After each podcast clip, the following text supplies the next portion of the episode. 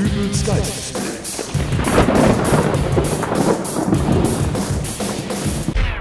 Hallo, grüß Gott, moin moin, wie auch immer und herzlich willkommen zur 193. Ausgabe von Dübels Geistesblitz. In der letzten Folge habe ich ja noch von akustischen Einparkhilfen im Auto geschwärmt. Das hat sich mittlerweile erledigt. Denn nach meinem letzten Tankstellenbesuch habe ich eigentlich schon gar keine Lust mehr aufs Autofahren und ich denke mal, ich bin da auch garantiert nicht der Einzige. Zum einen wären da ja mal die Spritpreise an sich und dann natürlich auch noch die Frage, was man tanken soll. Verträgt das geliebte Automobil nun diesen neuen Kraftstoff E10? Und äh, wenn auch alle noch so sehr garantieren, dass man das bedenkenlos tanken kann, riskiert man es letztendlich doch? Gott, es ist aber auch alles so kompliziert. Ähm, entschuldigen Sie? Bitte, kann ich Ihnen helfen? Ja, allerdings, ich, äh, ich komme nicht so ganz mit den Zapfsäulen draußen klar. Oh, ein Fahranfänger. Hat Ihnen denn niemand in der Fahrschule gezeigt, wie das mit dem Tanken funktioniert? Na, macht nichts. Ich komme gern raus und zeige es Ihnen. Nein, nein, ich weiß natürlich, wie man tankt. Mein Problem ist eher, äh, was soll ich tanken? Oh, ist nicht das Richtige für Sie dabei. Hören Sie da draußen in diesem Zapfsäulendschungel, da findet sich doch kein Mensch mehr zurecht. Ruhig, ruhig. Ich kann doch auch nichts dafür. Ich muss das Zeug doch auch nur verkaufen. Aber Sie müssen doch einsehen, dass da wirklich kein Mensch mehr durchblickt. Ja, ja. Früher, da gab es Normal, Super und Diesel und ich habe immer Normal getankt. Und dann gab es Super Plus dazu. Richtig? War mir aber egal, ich habe weiter mein Normal getankt. Bis plötzlich Normal und Super den gleichen Preis hatten. Da bin ich umgestiegen auf Super und ihr habt Normal auch aus dem Programm genommen. Auch korrekt. Jetzt habt ihr letzte Woche aber auch mein Super rausgenommen und dafür dieses äh, E10 auf der Preistafel. Gut, aber was soll ich dazu sagen? Sie haben das ja sicher in den Medien verfolgt. Hab ich. Aber da hat kein Reporter irgendwas erzählt oder geschrieben, dass ich jetzt heute plötzlich die Auswahl aus zehn verschiedenen Sorten Kraftstoff habe. Ja, aber nun beruhigen Sie sich doch Zehn erstmal. Sorten Kraftstoff. Wer tankt denn das alles? Na, schauen Sie mal hier. Ich habe hier ein kleines Infoplakat, das all die Sorten, die wir draußen in den Zapfsäulen führen, erklärt. Hier zum Beispiel Säule Nummer 1. Diesel, ja, kenne ich. Säule 2 ist auch klar, E10. Aber was ist denn Super Royal? Oh, das ist ein Premium-Kraftstoff. Wie der Name schon sagt, ein königlicher Edelsprit. Aha. Mit genau diesem Kraftstoff lässt sich auch die britische Königsfamilie chauffieren. 7,95 Euro der Liter. Ist aber ganz schön happig. Ja, dafür tanke ich Ihren Wagen aber auch persönlich und rolle einen roten Teppich aus, auf dem Sie wieder zurück in Ihr Auto gehen können. Toll. Was ist Säule Nummer 4? Das ist unser veganisches Benzin. Veganisch? Das heißt? Ohne tierische Produkte. Ja, aber was für tierische Produkte sind denn im normalen Benzin drin? Benzin wird doch nicht aus Eiern und Milch zusammengepanscht, oder? Nein, natürlich nicht. Aber aus Erdöl. Ja und? Haben die Ölscheichs etwa irgendwo ein Eutertier rumsitzen, bei dem Erdöl aus den Zitzen spritzt? Ich erkläre es Ihnen. Erdöl ist ein fossiler Energieträger und entsteht durch den Umwandlungsprozess von organischem Material. Ja, irgendwelche Pflanzen und Algen, die vor Jahrtausenden vergammelt sind. Und Dinosauriern. Bitte? Na, fossile Energieträger. Fossilien. Und das können eben auch Dinosaurier sein. Und dieser vegane Kraftstoff Ist hier? 100%ig dinosaurierfrei. Dinosaurierfrei, ist klar. Säule 5? Ja, nichts weiter Ungewöhnliches, lediglich eine Aktion einer Tageszeitung. Es nennt sich Volksbenzin. Wenn Sie das tanken, outen Sie sich aber als Leser dieser Zeitung. Ach so, ja, nee, dann. Äh, und was ist das hier in Säule 6 für ein Sprit? Nein, das heißt nicht Sprit, das heißt Spiritus. Genauer gesagt Sanctus Spiritus. Ein von der katholischen Kirche gesponserter Kraftstoff. Bei Abnahme von 10 Litern erhalten Sie kostenlos diesen Fischaufkleber und bei Abnahme von 30 Litern sogar diese hübsche St. Christophorus-Plakette dazu. St. Christophorus. Der Schutzpatron der Reisenden. Ich bin begeistert. Säule 7. Nun, das ist eher etwas für die Dame. Chanel 98, der Kraftstoff mit dem femininen Etwas. Ein Duftbenzin. Oh, wir hatten schon Kundinnen, die sich während des Tankvorgangs einen Spritzer hinter das Ohr gerieben haben. Äh, Dementsprechend ist Chanel 100 in Säule 8 wohl das Gegenstück für den Herrn, oder? Wir können gern draußen eine kleine Duftprobe nehmen. Das ist ja krank. ja, ich sehe, Sie sind ein kritischer Verbraucher. Dann ist Zapfsäule Nummer 9 das Richtige für Sie. Atomfreier Kraftstoff. Jawohl. Ist das Ihr Ernst? Ich sage Ihnen, das verkauft sich wie geschnittenes Brot. Gehen Sie mal raus auf die Straße und fragen Sie die Leute, was die von Atomen halten und wie beruhigt die abends einschlafen, wenn sie genau wissen, dass sie atomfreien Kraftstoff getankt haben. Atomfreier Kraftstoff. Ganz genau. Sagen Sie mir lieber, was sich hinter der letzten Säule verbirgt. Ein weiterer Verkaufsschlager, gerade jetzt, wo der Frühling durchstartet. Drive and Grill. Drei verstehe ich, aber äh, Grill? Naja, Die Grillsaison hat begonnen und viele quälen sich damit herum, ihren Grill ordentlich einzuheizen. Einfach ein paar Spritzer von unserem Drive-and-Grill ins zaghaft glimmende Feuer. Ja, und schon sind die Augenbrauen weg. Super. Passen Sie auf. Oh, Moment, entschuldigen Sie, aber äh, da draußen bekomme ich gerade eine neue Lieferung Kraftstoff. Äh, Ich muss eben den Tank für den Lieferanten aussperren. Sie können sich ja derweil überlegen, was Sie tanken möchten. Äh, ja, werde ich, äh, werde ich. Jürgen, grüß dich. Na, wie läuft's denn? Wunderbar. Und selber? Alles prima. Du, ich habe eine Ladung E10 für dich. Machst du mir eben deinen Tank auf? Ja, klar. Irgendwann musst du mir das übrigens mal erklären, wie du das machst. Was denn? Ja, du führst hier die einzige Tankstelle in der Gegend, die mit zwei Tanks auskommt. Diesel und E10. An allen Tankstellen höre ich, dass kein Mensch E10 tanken will, aber bei dir, da scheint es da wohl keine Probleme zu geben. Kennst du die Redensart, das kleinere von zwei Übeln wählen? Ja, schon, aber. Hören Sie, ich habe mich entschieden. Diesen ganzen Spezialsprit brauche ich nicht. Ich nehme E10. Einmal voll machen, bitte. Wird gemacht. Ähm, das kleinere von zwei Übeln wählen. Ja, also, ich habe hier noch ein paar Übel mehr.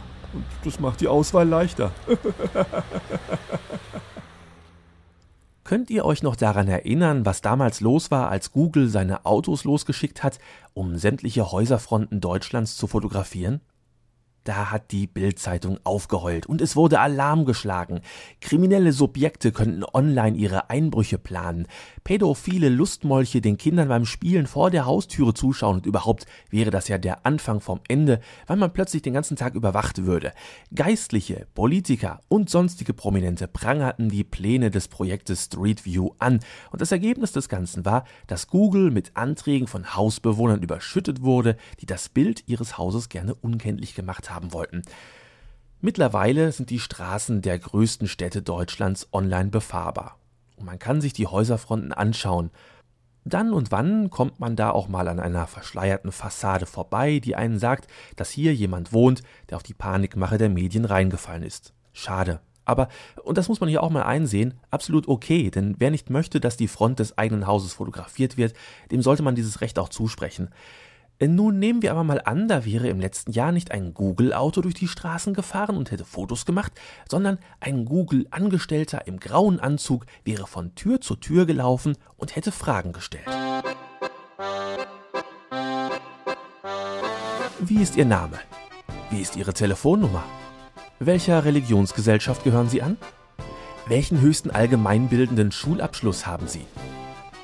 Haben Sie in der Woche vom 9. bis 15. Mai mindestens eine Stunde eine bezahlte Tätigkeit ausgeübt? Und wenn nicht, warum?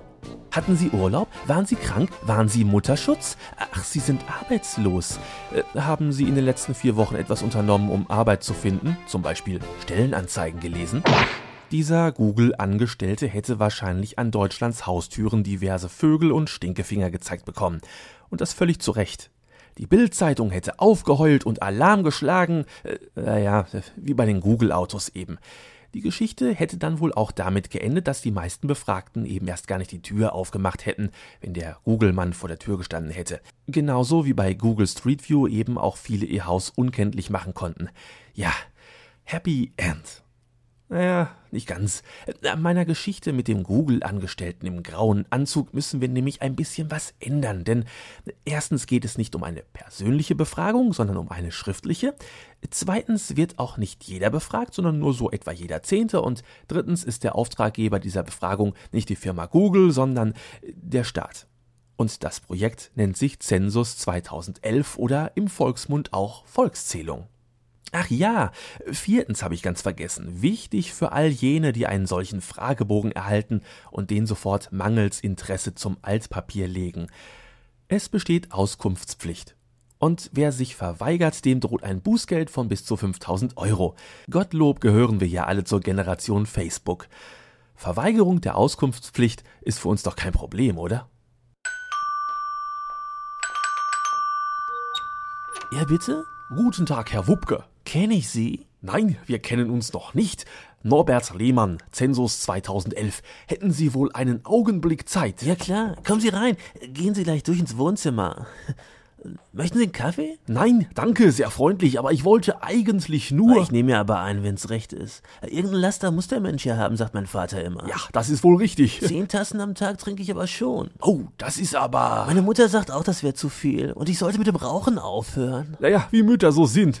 Naja, drei Schachteln am Tag. Oh. Wissen Sie, wenn das nicht so teuer wäre, als Kettenraucher mit einem lausig bezahlten Job kommst du nicht weit. Gut, vielleicht könnten wir dann jetzt auch mal zu meinem Anliegen kommen. Klar, warten Sie, ich mache Ihnen eben den Tisch frei. Hab dann noch meinen ganzen Schriftkram rumliegen. Ich glaube ja wohl kaum, dass Sie die Unterhaltsklage von meiner Ex interessiert war. Äh, nun also. Oder die Fotos von meiner Blinddarmnarbe. Wollte ich gleich eben noch einscannen und bei Facebook reinsetzen. Ja, sehr interessant. Aber bevor wir anfangen, noch eine Frage. Kennen Sie wohl einen guten Hautarzt? Ich hatte so einen fiesen Hautausschlag am Rücken und der will einfach nicht verschwinden. Be bedauere, da kann ich Ihnen leider nicht helfen. ah, macht nichts. Frage ich gleich mal bei Twitter rum. Ja, aber kommen wir nun zu Ihnen? Ja, danke. Also, wie Sie bestimmt schon gehört haben, findet dieses Jahr eine Volkszählung statt. Normalerweise versenden wir hierzu an ausgewählte Personen Fragebögen, aber da wir die Erfahrung machen mussten, dass die meisten die Briefe einfach wegwerfen, haben wir uns nun dazu entschlossen, persönlich bei unserem Befragten vorstellig zu werden. Ah, ein Fragebogen. Ja, fangen wir doch gleich am besten einmal an. Ich bräuchte einmal Ihren Namen und Ihr Geburtsdatum. Mein Geburtsdatum? ja, einfach nur Stammdatenerfassung. Sie wollen mein Geburtsdatum? das ist wirklich nichts Außergewöhnliches. ich finde das schon sehr persönlich. Ja, aber Ja, was machen Sie da mit dieser Information? Da weiß ja jeder in Ihrer Verwaltung, wie alt ich bin. ich versichere Ihnen, dass diese Informationen strikt dem Datenschutz unterliegen und Datenschutz, von wegen. Kein Wort glaube ich Ihnen. Volkszählung, dass ich nicht lache. ich bitte Sie. Ein Überwachungsstaat ist das hier, nichts anderes. Und jetzt raus mit Ihnen. Ja, aber Raus, sag ich. Und dem biete ich noch einen Kaffee an. Ah, so, erstmal meinen Status bei Facebook aktualisieren. Habe gerade einen Datensammler von der Volkszählung rausgeschmissen. Ah, na schau, geht schon los. Na, drei Leuten gefällt das. ja, Volkszählung. Wie werdet ihr damit umgehen, wenn ihr so einen Fragebogen erhaltet? Brav ausfüllen, weil es ja eigentlich nichts Schlimmes ist, oder beantwortet ihr knurrend die Fragen, weil ihr ja müsst? Oder seid ihr sogar Revoluzzer und schickt den Brief mit dem Vermerk, ohne meinen Anwalt sage ich nichts wieder zurück? Teilt mir eure Meinung mit unter www.dübelsgeistesblitz.de.